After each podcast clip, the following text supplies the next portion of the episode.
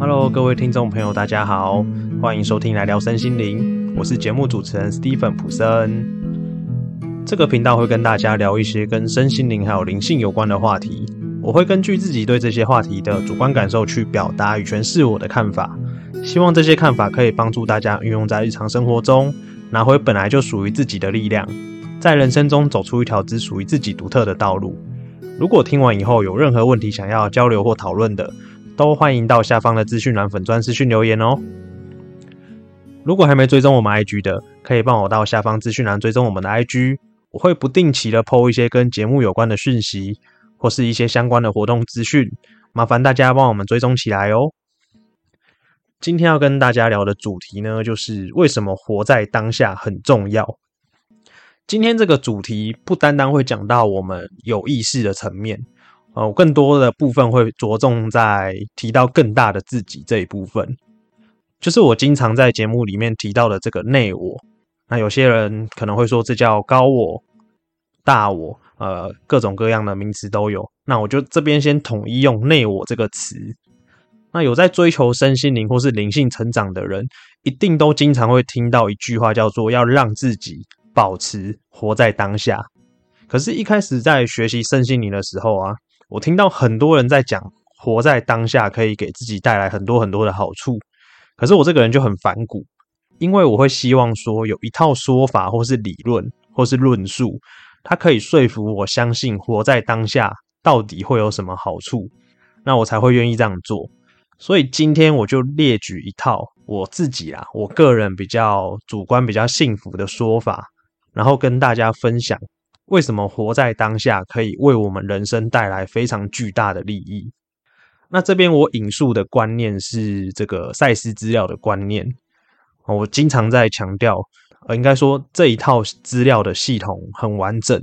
哦，它很非常的中肯的去描述多次元跟物质世界三次元的宇宙是如何运作的。我推荐各位去读他的书。好，那我们回过头来讲我们节目的主题。我们生活的物质三次元的世界啊，有两大规则。这两个规则是我们集体意识所认可的。所以，当我们现在转世来到这个世界，我们比较难透过改变自己的信念去改变这个游戏规则。那这两条游戏规则就分别是时间跟空间的基本假设。所以，只要我们现在具有肉体，我们就会很难跳脱出线性时间还有空间的这两个架构。具有肉体身份的我们，赛斯会把它称作叫自我。当自我在看待人生的时候，我们的时间线会处于一种线性的状态，也就是我们会把时间分成过去、现在跟未来三种时态。那空间就更不用说了，在有肉体的情况之下，我们是没有办法进行瞬间移动的。我们一定要透过交通工具才能到达我们要的那个地方。那刚刚前面有提到。更大的自己，也就是内我啊，在这边先提醒一下，因为我要让大家明白，所以听起来好像内我并不属于我们，但其实内我就是更大的自己，也就是内我就是你啊。但没有办法，我要让大脑可以理解，所以我只能用一种好像内我跟自己自我是分割的角度去讲哦。总之，内我就是更大的自己，内我就是你们自己，但它是更大面向的你。哦，大家应该可以明白我要表达的意思，我就补充到这边。站在内我的角度去看呢，并没有物质世界的这两条规则的限制，因为内我它存在于多次元的世界，所以它并不受时间跟空间的限制。所以内我只需要起心动念，他的意识可以瞬间移动到任何他想要去的地方。所以从他们的角度来看，时间。过去、现在、未来是同时存在的，所以赛斯会把它称作叫广阔的现在。放在真理的角度去看呢，真正的时间就只有在当下，并没有过去跟未来。所以只要当下一变，过去跟未来同时会跟着改变。那我很像同时看三台监视器摄影机，那中间那台如果叫当下的话，当下一变，前后两台摄影机的画面会跟着改变。如果说我用比较。白话的说法是这样啊，但嗯，但实际上可能没有这么简单啊。我只是为了要举例，让大家可以明白内我是如何感知我们的时间。那我只能这样这样去表达。那我知道这个听起来可能不太好理解，所以各位先知道这个观念就好。那这个观念对于现在的我们，身为有肉体在物质世界生活的我们，诶，到底有什么实质的帮助呢？好，回过头来讲物质世界，我们站在自我的角度啊，我们大多数人的惯性常常会把注意力放在过去还有未来，所以我们经常是用过去的记忆在当下创造我们的未来。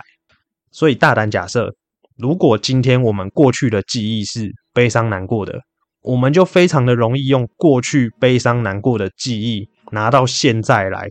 创造未来，我们的未来。也不会脱离悲伤跟难过的情况。更精确的来说，如果我们没有摆脱这个惯性，我们的未来早在过去受伤的那一刻起，我们就注定悲伤了。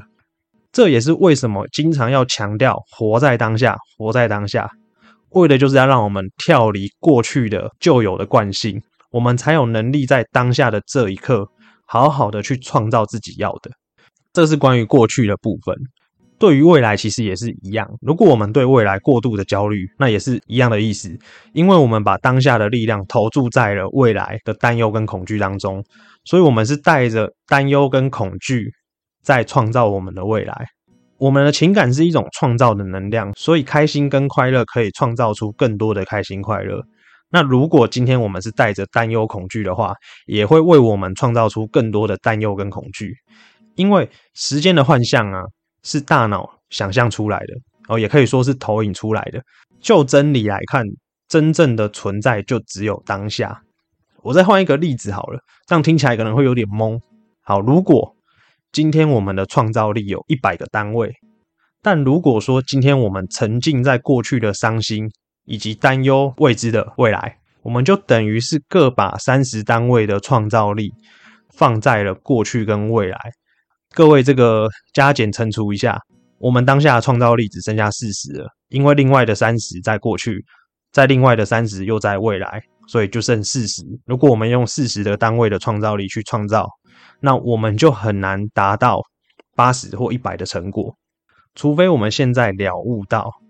当下就是最强创造的时刻，我们收回过去跟未来那六十点的创造力，我们会比较有能力可以创造好。现在的人生，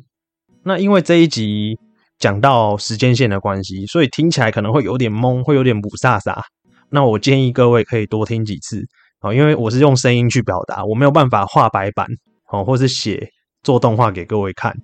所以在理解上面可能会有点困难。那没关系，各位可以边听，然后稍微用笔记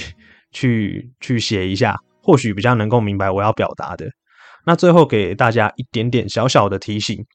我们在追求身心灵或是探索灵性的时候，在某些情况之下，我们不太能够完全的只使用理智或逻辑去理解。我们要试着多带着一点点的感受去理解。现在可能听不太懂这句话，那没关系，我们先把这句话记下来，因为之后会渐渐的明白这句话到底是什么意思。好，我再讲一遍，就是我们试着用感觉去理解。那如果有定期在收听我们节目的听众，应该也不难发现。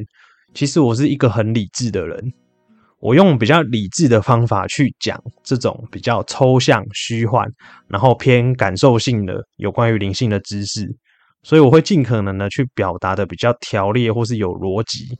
当然，这是我个人的特质啊，因为有些人可能他会需要有个系统或架构，比较能够吸收这一种跟灵性有关的知识。虽然我经常会在节目上面跟各位强调说感受很重要，我强调感性面的重要性，可是我并非要抵制理性，因为如果我们没有理性啊，我们一样无法吸收新的知识，然后我们也没有办法表达，所以这两者应该是它处在一种平衡合作的状态，会对我们比较好。那我也希望说我的节目可以带给各位更多更好的，也许观念或知识，去帮助你们使用在生活中去运用。然后去创造你们要的。那我们今天的节目到这边就先告一个段落。如果说觉得我们节目有帮助到大家的，可以帮我往下滑留下五星好评，或是直接帮我分享给你的好朋友。那来聊身心灵，我们下次见，拜拜。